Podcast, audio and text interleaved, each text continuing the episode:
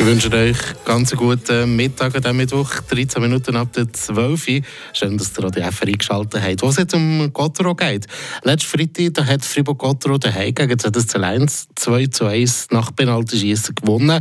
Ein super Match, ein wichtiger Sieg natürlich, aber auch einer mit einem bitteren Nachgeschmack. Weil die Zürcher den erst 11 Sekunden vor Schluss ausglichen wegen einem Spieler, der gar nicht mehr auf dem Eis hätte dürfen stehen eine Diskussion, die Fabian Weber von Radio FR nochmal aufleben Flammenwerfer. Der Gotteron-Kommentar auf Radio FR. Freitagabend in der BCF Arena. Wir sehen einen grandiosen Match zwischen Fribourg-Gotteron und der ZSC Lions. 46 Minuten sind gespielt. Friburger führen mit 1 zu 0. Der Christoph Bertschi führt den Böck aus dem eigenen Drittel, wo der Topscorer von der ZSC Lions, der Dennis Malgin, angerauscht kommt. Mit dem Stockende checkt der Zürcher den Thüringer mit ins Gesicht. Der Bertschi der lässt den Stock lackiert, spielt das läuft weiter, die Schiedsrichter reagieren nicht. Unterbrochen kommt der Match, weil der Bertschi Selbstjustiz ausübt und Malginena mit Sachesso paniert. Die Schiedsrichter beraten sich danach. Sie könnte theoretisch die Szene am Video angucken. Check gegen Kopf, eine Gefährdung von einem Spieler, die Kriterien für ein Videostudium erfüllt. Während die Schiedsrichter diskutieren, läuft auf dem Videowürfel über um die Szene nochmal. Eine klare Matchstrafe. Es sehen alle, nur die Schiedsrichter entscheiden sich, nicht einmal das Video zu gucken. Absolut unverständlich für mich. Wenn die Schiedsrichter gucken, dann hätte der Dennis Malgin unter die Dusche müssen. Da gibt es auch Kinder zwei Meinungen, hat auch der Schiri-Experte im Fernsehen gesehen, genau wie unser hauseigener Schiri-Experte Daniel Zosso auch. Es gibt auch keine Strafe, nicht gegen Bertschi, der raus hätte müssen, für seine Pfust ins Gesicht von Malgin.